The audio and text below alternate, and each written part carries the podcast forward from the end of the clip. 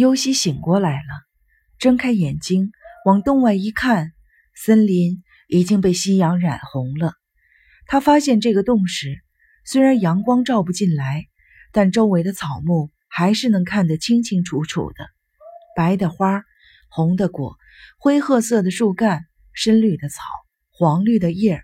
总之，是一个色彩鲜明的世界。可是现在呢，有的部分沉入了黑暗。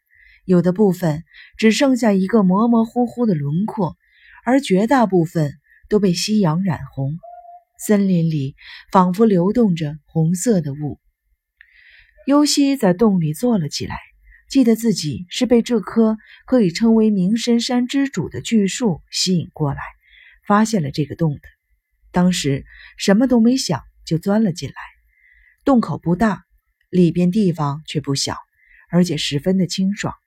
尤西枕着手腕躺了下来，从下向上欣赏着大自然的美景。他觉得那棵巨大的楠木就是自己的保护神。不知过了多长时间，他静静地睡着了。尤西觉得有点冷，不由得双手抱住了肩膀。哎，怎么回事？肩膀上哪儿来的毛巾？肚子上也有一块，没见过这两块毛巾啊。这是怎么回事？尤西在心里自言自语地念叨着，从洞里探出头来，洞口有人，而且是两个，一边一个坐在洞口。谁？声音里充满了恐惧。没有回答。尤西从洞口里钻了出来，那两个人还是一动不动。他背靠着大树，从正面看了看他们，原来是长颈鹿和刺猬。他们手拉手的坐靠在洞口两边的山坡上，分明是为了保护洞里的尤西。可是，就像两个失职的哨兵，他们睡着了。他们是来找我的，看见我睡着了，没叫醒我，又怕我着凉，就把毛巾给我盖上，等着我醒来。真会为我着想。尤西感到高兴的同时，也感到困惑。他们为什么对我这么好？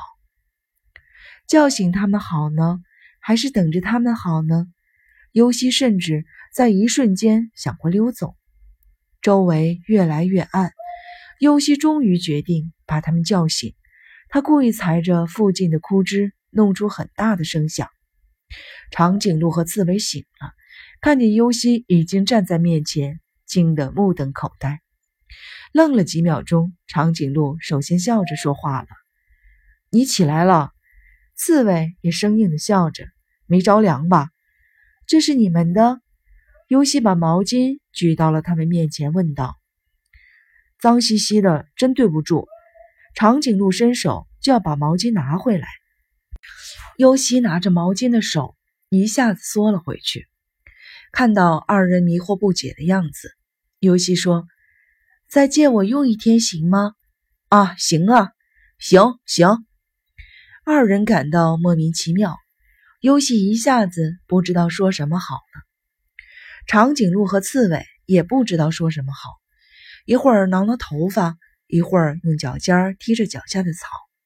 这时，从远处传来了大人们的呼喊、尤西的声音。三人互相看了一眼，长颈鹿说：“快回去吧。”不然，大人们该去叫警察了。刺猬问尤西：“打算就这样逃走，不是吧？”尤西点点头。那回去？长颈鹿问。“嗯，能跟他们这样实话实说。”尤西自己也感到吃惊。至少现在，尤西还不觉得自己的行动是对他们二人的背叛。长颈鹿和刺猬是怎么找到尤西的呢？找到以后，为什么不叫醒他，而是等着他自己醒来？二人没有明说，尤西也没有追问。穿过森林，只见晚霞满天，分外妖娆。三人顾不上欣赏天空的美景，只顾一个劲儿的赶路。快到山顶的时候，长颈鹿停住脚步，问尤西：“你一个人能回去吗？”他想了一想，又说：“我们俩。”被扣的分已经不少了，再扣就得强迫出院了。尤西没弄懂他们是什么意思。你们俩都不打算回医院了？二人笑了。我们是想悄悄的溜回医院，到时候就说去小卖部或者运动场了，顶多被批评几句，不至于被扣分。刺猬解释完了他们自己的事情，接着对尤西说：“你呢？就说森林里摔了一跤，摔晕了，或者说森林浴太舒服了，不知不觉就睡着了。”尤西点了点头。好，我们得走了。长颈鹿说：“一会儿在医院见。”刺猬边说边开始后退了。尤西朝医院方向走去，走出一段路以后，回头一看，二人还在朝自己轻轻的摆手呢。忽然，尤西的视线在他们上方停住了，在夕阳的照射下，远方一座黑乎乎的高山浮现出来，尖尖的山顶巍峨耸立，直刺太空。神山，尤西自言自语地说。再看看长颈鹿和刺猬，已经不见了踪迹，只听见急促的脚步声。他们已经顺着斜坡下山了。尤西转着二人的毛巾，顺着登山道朝山下走去。半路上碰见了一个养护学校的老师，老师问他怎么才回来，他按照刺猬教的第二种说法撒了个谎。老师批评了他几句，看看没出事儿，也就放心了。尤西回到了病房里。看见长颈鹿和刺猬已经先于他回来了，在食堂吃饭时，二人不时地朝尤西微笑着。尤西把他们的毛巾洗干净，第二天在学校里还了他们。两个星期以后，尤西又参加了登山活动，山上到处可以闻到夏天的味道。深深的吸一口气，紧张的心情便一点一点的融化到大自然里去了。